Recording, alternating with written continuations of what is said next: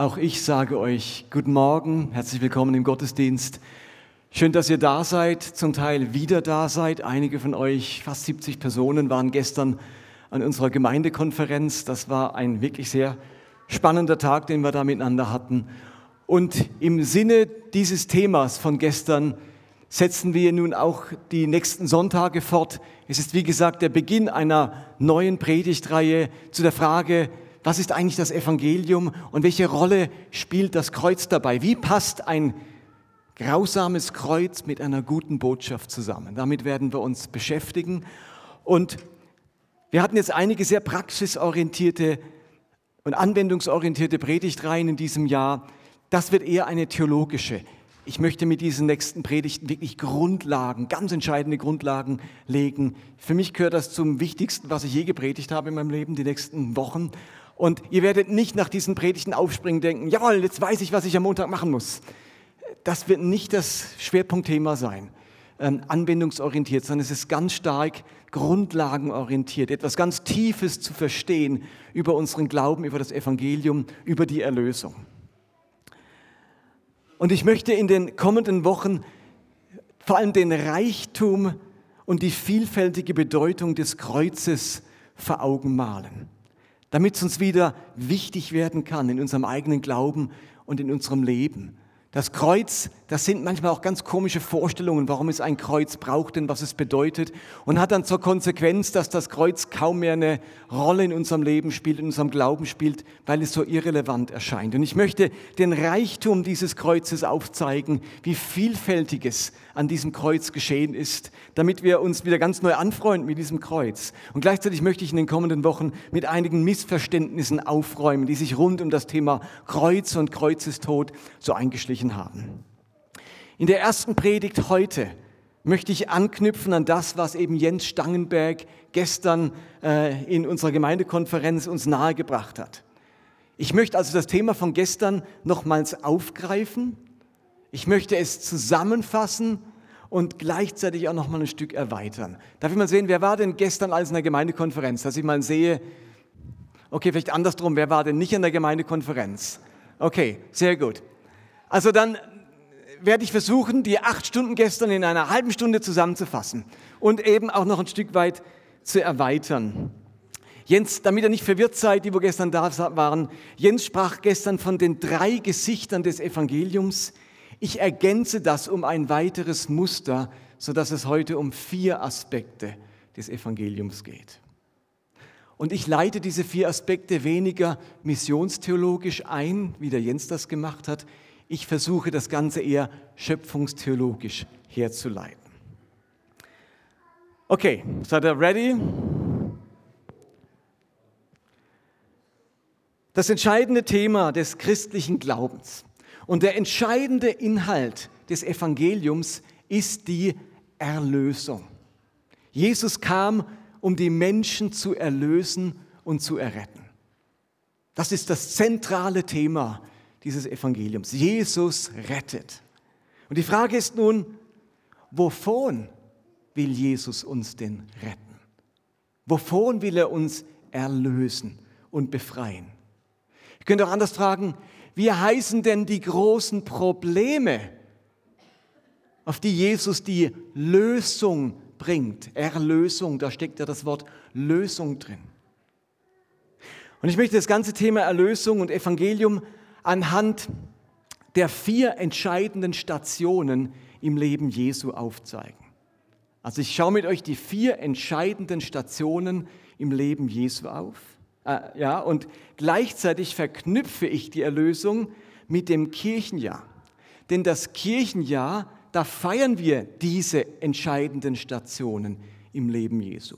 Also ich könnte euch jetzt mal einfach fragen, was sind denn die vier ganz entscheidenden Stationen im Kirchenjahr? Auch heute, Ewigkeitssonntags ist eine Station im Kirchenjahr. Aber was sind denn in Bezug auf, auf Leben Jesu die vier großen Stationen, die wir auch feiern? Erstens, mit was fängt es an? Weihnachten. Und dann? Karfreitag und dann? Sehr gut. Und dann? Jawohl, sehr gut. Das sind die großen Stationen im Leben Jesu. An diesen Momenten ist etwas ganz Entscheidendes geschehen. An Weihnachten erinnern wir uns an die Geburt Jesu, aber bitte nicht nur an die Geburt, sondern vor allem an den, an, wir erinnern uns an den Beginn des Lebens Jesu, an die Menschwerdung Jesu. Also, wenn ihr Geburtstag feiert von jemandem, von einem Kind von euch, dann guckt ihr nicht immer nur Bilder aus dem Kreissaal an, stimmt's? Sondern guckt ihr Bilder an, die bis dahin in diesem Leben sich ereignet haben. Wir feiern am Geburtstag das Leben des Menschen. Am, an, am Weihnachten beginnt das Leben Jesu, das wir feiern. Am Karfreitag erinnern wir an den Kreuzestod Jesu. An Ostersonntag erinnern wir uns an die Auferstehung Jesu. Und an Pfingsten erinnern wir uns an das Kommen Jesu im Geist. Und ich bin davon überzeugt, dass jedes dieser vier Ereignisse für einen Aspekt der Lösung steht, der Erlösung. Und nun korrespondieren diese vier Stationen im Leben Jesu mit den vier Grundproblemen des menschlichen Daseins. Ich glaube, dass die Menschheit vier ganz entscheidende Grundprobleme hat. Und äh, diese Grundprobleme möchte ich euch jetzt mal schöpfungstheologisch herleiten. Ich könnte auch sagen, biblisch herleiten. Und ihr werdet relativ schnell spüren, dass das nicht nur irgendwie Probleme sind, die da in einem biblischen Buch oder Kapitel geschildert werden, sondern dass die höchst relevant sind für die Menschheit, weil wir genau an diesen Grundproblemen leiden. Und es gibt eben einen Text am Anfang der Bibel, den wir als Sündenfallerzählung kennen. Gott hat die Autoren dazu inspiriert, in einer dramatischen Erzählung auf die großen Brüche, auf die großen Probleme und Verwerfungen der Menschheit aufmerksam zu machen. Also ich persönlich halte die Erzählung vom Sündenfall nicht für einen historischen Bericht, sondern für, für eine inspirierte Erzählung, durch die Gott uns aufmerksam machen möchte oder auch erklären möchte, mit welchen großen Störungen wir es in der Menschheit und in unserem eigenen Leben zu tun haben. Die Menschen nehmen wahr, da ist etwas gestört in unserem Leben, in dieser Menschheit. Und dann inspiriert Gott einen Menschen oder eine, eine Autorengemeinschaft und sagt, ich ich inspiriere euch zu einer genialen Geschichte, in der ich aufzeige, worin diese großen Brüche der Menschheit bestehen. Es sind also vier große Störungen des menschlichen Lebens. Und in einer bildhaften Sprache in dieser Geschichte ähm, finden wir eine geniale Beschreibung dessen, was alle Menschen bis heute zutiefst plagt und wovon sie Erlösung, Heilung, Befreiung und eben Errettung brauchen. Und wir fangen an und ich habe heute Morgen noch schnell alle Farben geändert, dass sie zu gestern passen. Ich habe die Predigt schon vor Wochen geschrieben, aber ich merkte, oh, ich habe andere Farben gewählt gehabt wie der Jens gestern. Also musste ich heute alle Farben ändern. Und das Blau hier soll eigentlich grün sein. Also auf meinem Bildschirm sah das Blaue hier grün aus. Also wir haben jetzt gelb, rot, grün und dann kommt noch lila. Also das Blaue ist jetzt hier grün, ja. Das erste Problem, um das es geht und das uns diese Erzählung vom Sündenfall berichtet, ist das Schuldproblem. Problem. Wir lesen in Genesis 2, Jahwe Gott brachte also den Menschen in den Garten Eden, damit er diesen bearbeite und beschütze und wies ihn an, von allen Bäumen im Garten sollst du nach Belieben essen, nur nicht von dem Baum, der dich gut und böse erkennen lässt. Sobald du davon isst, musst du sterben. So viel in Genesis 2, in der Paradieserzählung, in der Schöpfungserzählung. In Genesis 3 wird dann erzählt, wie der Mensch sich dann aber leider doch verführen lässt und das Verbotene tut und Gottes Gebot übertritt. Und in dem Moment wird der Mensch schuldig vor Gott und schuldig vor Gottes Gebot. Aber die Menschen werden auch schuldig aneinander. Das ist eine Verkettung von Lüge und Verführung. Menschliches Leben ist seither geprägt von Schuld, von schlechtem Gewissen, von Versagen, von Eigenwille, von Ungehorsam, von Unabhängigkeit, von Untreue, von Misstrauen und von Unehrlichkeit. Und der Text macht klar, der Mensch hat ein Schuldproblem. Schuld prägt seither das menschliche Dasein und das ist uns als Christen sehr vertraut. Darüber predigen wir ganz viel. Das hören wir in unseren Kirchen ganz viel. Jens hat es gestern angesprochen. Das ist so der Narrativ, den wir immer wieder erzählt bekommen. Wir haben ein Schuldproblem und das stimmt. Und dieser Text schildert dieses Schuldproblem. Aber der Mensch hat nicht nur ein Schuldproblem, sondern er hat zum Zweiten ein Schamproblem. Und die Geschichte erzählt eben von dieser zweiten Störung, die die Menschheit seither prägt. In Genesis 3, Vers 7 steht, plötzlich gingen beiden die Augen auf, nachdem sie schuldig wurden. Und ihnen wurde bewusst, dass sie nackt waren. Hastig flochten sie Feigenblätter zusammen und machten sich daraus einen Lendenschurz. Also auf einmal empfinden die Menschen Scham. Sie schämen sich und sind sich ihrer Nacktheit bewusst. Die Schamproblematik in dieser Erzählung, die will uns deutlich machen, dass menschliches Leben zutiefst gestört ist durch Dinge wie Beschämung, durch Blöße, durch Abwertung, die dadurch geschieht, durch Verurteilung, durch Wertlosigkeit, die sich dadurch ereignet.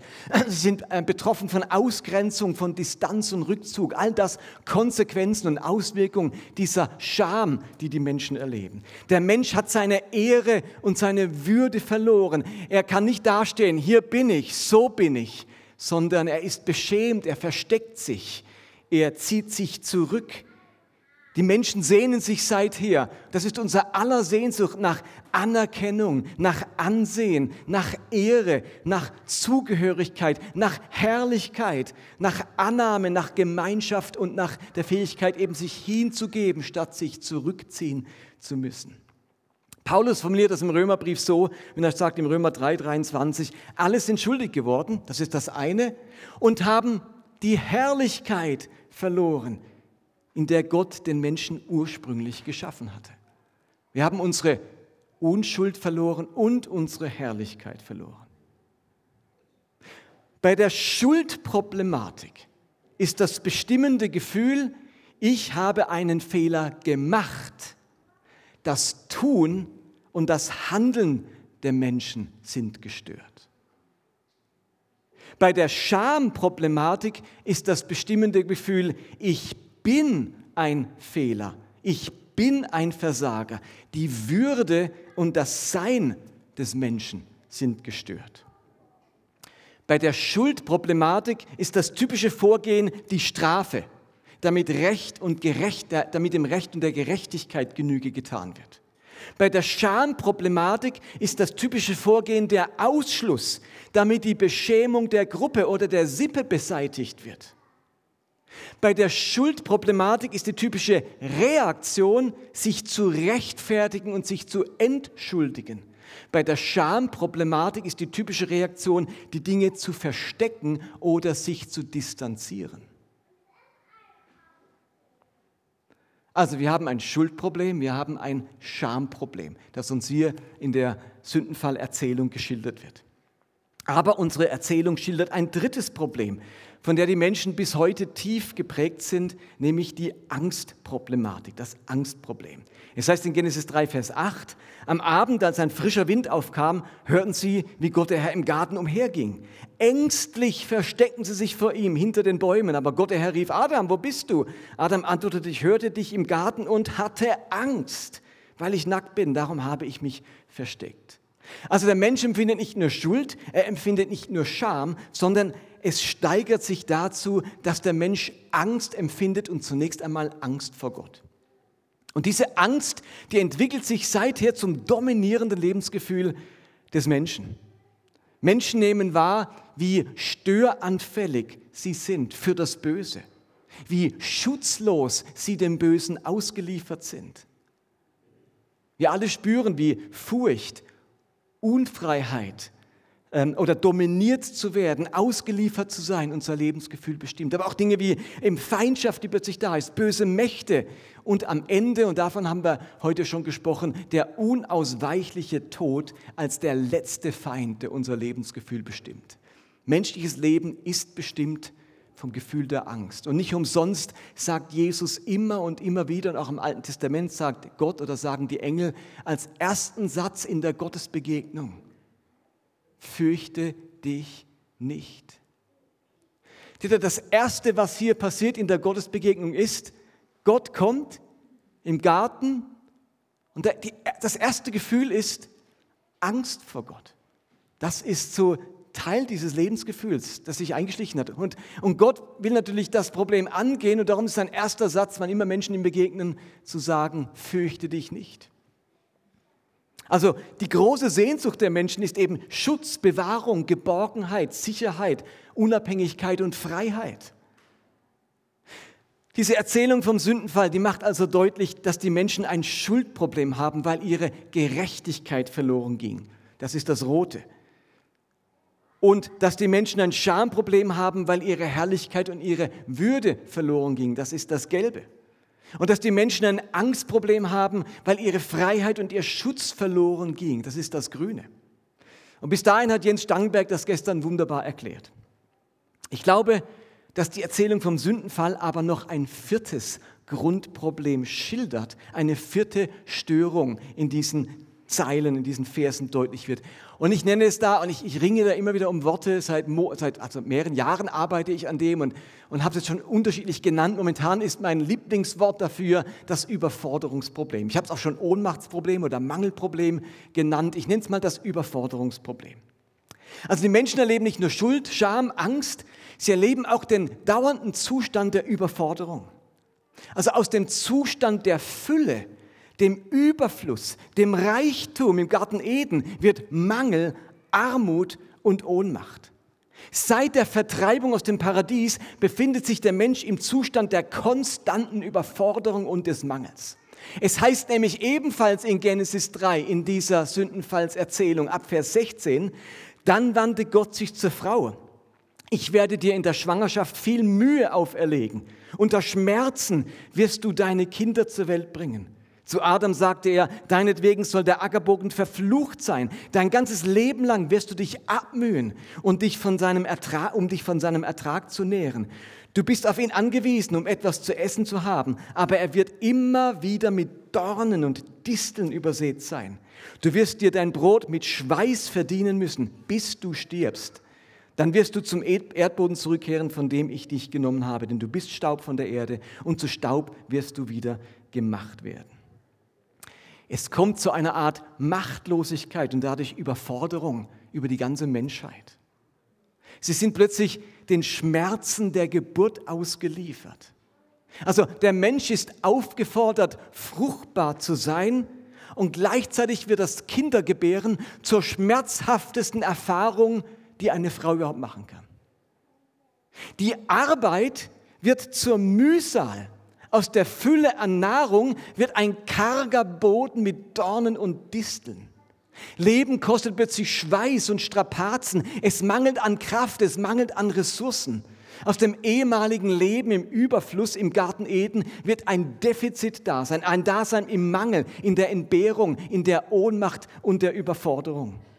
Und die große Sehnsucht der Menschen ist jetzt eben Versorgung, Macht, Stärke, Kraft, Überwindung, unser volles Potenzial wieder entfalten zu können, Erfolg zu erleben, die, wieder mehr, mehr Möglichkeiten zu haben, die Aktivierung innerer Ressourcen. All das wünschen wir uns, weil wir in diesem Zustand der Überforderung und des Mangels und der Ohnmacht stecken, die eben in dieser Schöpfungserzählung, dieser äh, äh, Sündenfallerzählung geschildert wird. Und ich will jetzt nicht sagen, dass diese Erzählung ursächlich für die Probleme ist. Ich kann euch nicht sagen, woher diese Probleme und diese Brüche in der Menschheit kommen. Wir stellen sie einfach nur fest. Menschen haben das schon immer festgestellt, dass sie mit diesen großen Störungen zu tun haben. Und diese Geschichte erzählt uns von diesen Störungen und bestätigt damit, jawohl, ihr habt große Brüche in eurer Menschheit, in eurem Dasein. Ihr braucht Erlösung. Also diese vier Grundprobleme der Menschen bewirken, dass sich die Menschen durch die Schamproblematik wertlos fühlen, durch die Schuldproblematik heillos fühlen, durch die Angstproblematik schutzlos fühlen und durch die Überforderungsproblematik hilflos fühlen. Das sind so vier ganz ausgeprägte Lebensgefühle, wertlos, heillos, schutzlos und hilflos. Was heißt das nun in Bezug auf die Erlösung? Wenn menschliches Dasein von diesen vier Grundproblemen geprägt ist, dann muss die Erlösung eben die Lösung sein auf diese vier Grundprobleme. Nun, auf das Schamproblem schenkt uns die Erlösung Annahme und Würde. Auf das Schuldproblem schenkt uns die Erlösung, Vergebung und Gerechtigkeit.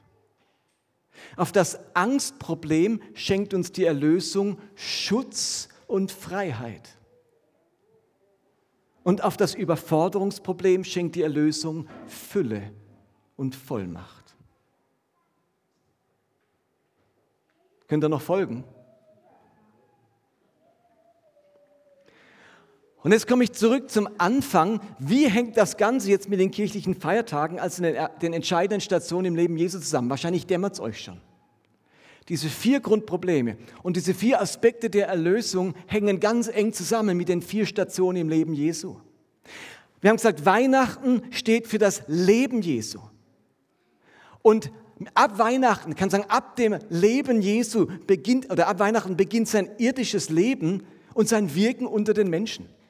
Und das irdische Leben Jesu steht ganz explizit für seine Zuwendung, seine Annahme, seine Hinwendung und sein Erbarmen mit den Menschen.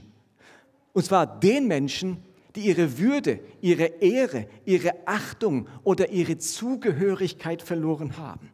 Menschen, die voller Scham sind, die sich selbst isoliert haben oder die isoliert wurden, die ausgeschieden wurden aus der Gemeinschaft, weil sie Sünder sind oder aus der Synagoge, weil sie unrein sind.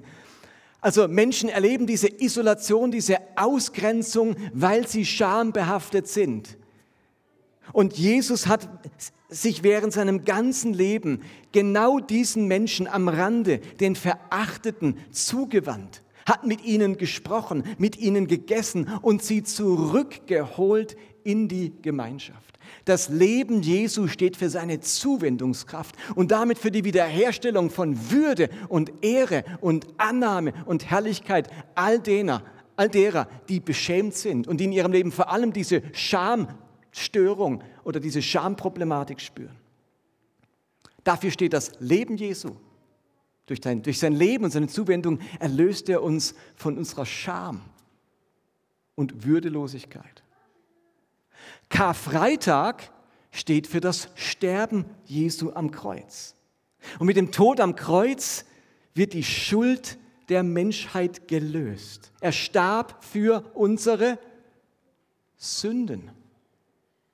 Sein vergossenes Blut bewirkt die Reinigung und Vergebung von unseren Sünden. Und das schauen wir uns die nächsten Sonntage noch genauer an, wie die ersten Christen das Kreuz wirklich verstanden haben.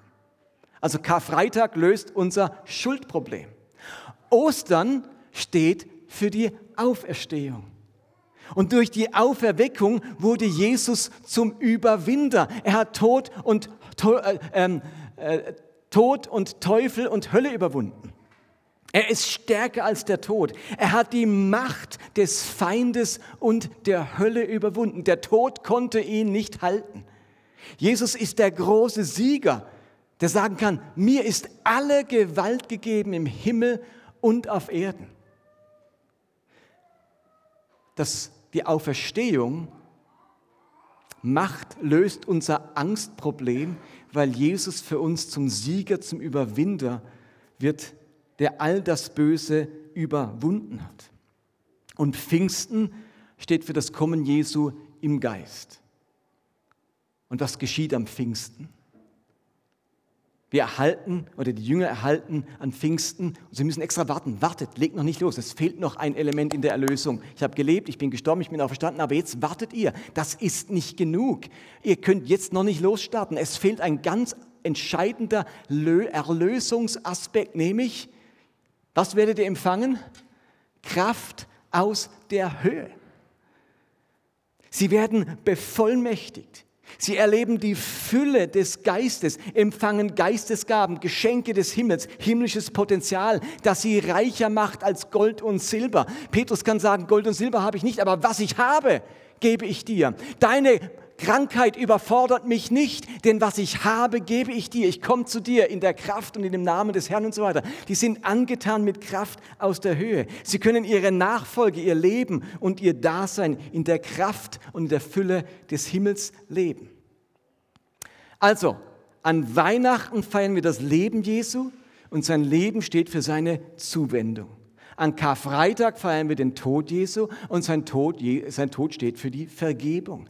An Ostersonntag feiern wir die Auferstehung und seine Auferstehung steht für Sieg. Und am Pfingsten feiern wir sein Kommen im Geist und sein Geist steht für Fülle und Bevollmächtigung. Und damit haben wir das alles zusammen, das Leben Jesu, unsere kirchlichen Feste und die vier Grundprobleme und ihre Erlösung. Und jetzt hätte ich vier Seitenfolien nur mit Bibelstellen.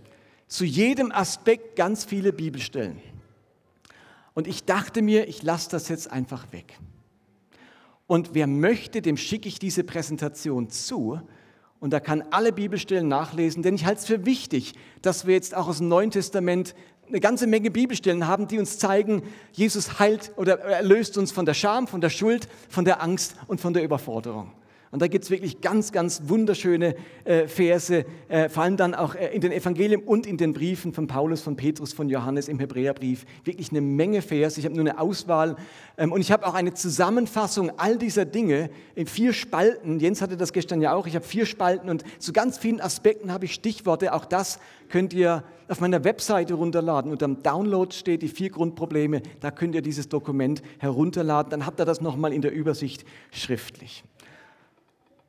Okay, die vier Seiten habe ich jetzt übersprungen. Leider, muss ich sagen, wird das Evangelium und seine Verkündigung eben oft nur auf die Schuldproblematik und die Vergebung reduziert. Und das ist unglaublich wichtig, aber die Erlösung und die gute Botschaft ist viel mehr, ist reicher, ist breiter, ist umfassender als nur die Vergebung unserer Sünden. Jesus hat uns eben auch erlöst von unserer Scham, und dem Verlust unserer Würde und Herrlichkeit. Er hat uns erlöst von unserer Angst und dem Gefühl der Schutzlosigkeit und Abhängigkeit. Und er hat uns erlöst von unserer Überforderung und dem Gefühl, hilflos und defizitär zu sein. All das zusammen ergibt eine wahrhaft gute Botschaft. Und Jens hat das gestern auch erwähnt. Das Ganze haben unter anderem Missionstheologen entdeckt, die in andere Kontinente gereist sind und im typisch westlichen Muster von Schuld und Vergebung und Gerechtigkeit gesprochen und gemerkt, damit erreichen wir die Leute überhaupt nicht. Das ist gar nicht ihr Hauptproblem. Ihnen ist aufgefallen, dass der westliche Zugang, nämlich über Schuld und äh, Erlösung von unserer Sünde, in anderen Kul äh, ähm, äh, Kulturen wenig greift, keine Anknüpfungspunkte findet. Im arabisch-asiatischen Kulturkreis ist das Schamproblem viel deutlicher ausgeprägt als das Sündenbewusstsein. Also schuldig zu werden ist dort weniger schlimm, als entehrt und beschämt zu werden. Und im Extremfall sind Leute in solchen Ländern eher bereit, einen Ehrenmord zu begehen, statt die Beschämung der Familie zuzulassen. Das ist natürlich jetzt das Extrem. Aber da merkt man, im Extremfall wird man lieber schuldig, als dass man mit der Unehre lebt. Das scheint ein größeres Problem im Lebensgefühl zu sein als in der westlichen Welt. Und übrigens auch ganz weite Teile des Alten Testaments sind von dieser Schamproblematik geprägt, mehr als von der Schuldproblematik. Manche Texte versteht man erst im Alten Testament, wenn man merkt, dass das große Problem dahinter das Schambewusstsein und nicht das Schuldbewusstsein ist. Also da handeln gewisse Menschen äh, in der Art und Weise, wo man denkt, also wie kann man jetzt sowas machen? Äh, die werden doch schuldig. Ist doch nicht gerecht. Aber das ist nicht ihr Thema. Ihr Thema ist Scham und wie sie die Unehre aus dem Weg räumen. Also wir haben diese Problematik im Alten Testament ganz oft ausgeprägt. Und im afrikanisch-ozeanischen Kulturkreis, und das ist wirklich, Jens hat es auch gesagt, das ist ein bisschen schubladenmäßig, aber man hat wahrgenommen, dass in dem Kulturkreis das, Kreis das Angstbewusstsein viel deutlicher ausgeprägt ist als das Sündenbewusstsein. Dort beschwört man die Geister, trägt Amulette und Religion hat vor allem den Zweck, nicht mich rein zu machen und unschuldig, sondern mich vor dem Bösen, vor Unglück oder vor Flüchen zu schützen. Das ist so die Hauptidee von Religiosität in diesen äh, Kulturen. Und die Missionstheologen haben festgestellt, dass der dass das ausgeprägte Schuld- und Sündenbewusstsein ein typisch westlich-hellenistisches Problem ist, wo, wo man sich seit Jahrtausenden mit der Frage von Gerechtigkeit, Gerichtsbarkeit und Strafsystem beschäftigt.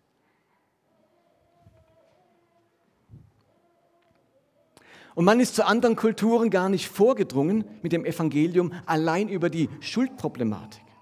Schuld ist in anderen Kulturen nicht die größte Störung, von der die Menschen erlöst werden müssen. Und jetzt erleben wir aber in unserer globalisierten Welt, dass sich die Völker mischen. Die Werte anderer Kulturen färben aufeinander ab. Und jede Kultur ist über die Medien irgendwie präsent, sodass wir inzwischen eine Vermischung dieser Probleme durch alle Kulturen und Kontinente hindurch haben. Das ist schon lange nicht mehr so geografisch abgegrenzt, weil die Welt nicht mehr geografisch abgegrenzt ist. Die Welt mischt sich und damit mischen sich diese Grundprobleme über alle Völker und Kulturen hindurch. Und auch darauf hat Jens gestern hingewiesen, dass gerade die sozialen Medien in den letzten Jahrzehnten eine besondere Schamkultur hervorgebracht haben, bei der man sich ständig präsentieren und vergleichen muss. Und die Globalisierung hat die Probleme der gesamten Menschheit plötzlich in unser, in unser Wohnzimmer gebracht und wir fühlen uns vollkommen überfordert und hilflos angesichts der Wucht all dieser globalen Probleme. Ich halte aktuell in unserer Gesellschaft das Angstproblem und das Überforderungsproblem äh, angesichts der globalen Probleme äh, und der existenziellen Herausforderungen, der gesundheitlichen Bedrohungen, einer Pandemie und einem äh, prekären Wirtschaftssystem und ausgehenden Ressourcen für das dominierende Lebensgefühl der Menschen. Menschen fühlen sich schutzlos und hilflos angesichts dieser globalen Probleme, die wir nicht mehr von uns weghalten können. Ihr könnt euch ja mal selber erleben, überlegen, ist euer primäres Lebensgefühl, euch schuldig zu fühlen? Oder ist es nicht vielmehr, sich völlig hilflos und überfordert zu fühlen angesichts dieser Probleme, wo man gar nicht weiß, wo man irgendwie einen Beitrag oder was ändern könnte? Man fühlt sich heutzutage, Menschen fühlen sich heillos überfordert und sie haben Ängste, wie die Zukunft wird. Und darum müssen wir erlöst und wieder breiter denken, als wir das in den letzten Jahrzehnten und sogar Jahrhunderten durch die vier geistlichen Gesetze oder andere Evangelisationsinstrumente gedacht und auch verkündigt haben. Wenn für uns das Evangelium die Erlösung von den vier großen Hauptproblemen der Menschen ist, dann können wir also wirklich zu Recht sagen, dass alle großen Störungen der Menschen, alle menschlichen Abgründe, mit hineingenommen sind in, die Erlösung, die das Evangelium uns verkündigt. Und darum ist das Evangelium für alle Menschen eine gute Botschaft, egal welche Zerbruchserfahrung oder welches Lebensgefühl bei ihnen im Vordergrund steht oder egal aus welcher Kultur sie auch immer stammen. Das gesamte Leben Jesu, von seiner Geburt über sein Sterben, Auferstehen und Kommen im Geist ist die Grundlage für ein erfülltes Leben und der Inhalt der guten Botschaft, mit der wir Menschen auf der ganzen Welt Hoffnung machen dürfen. Amen.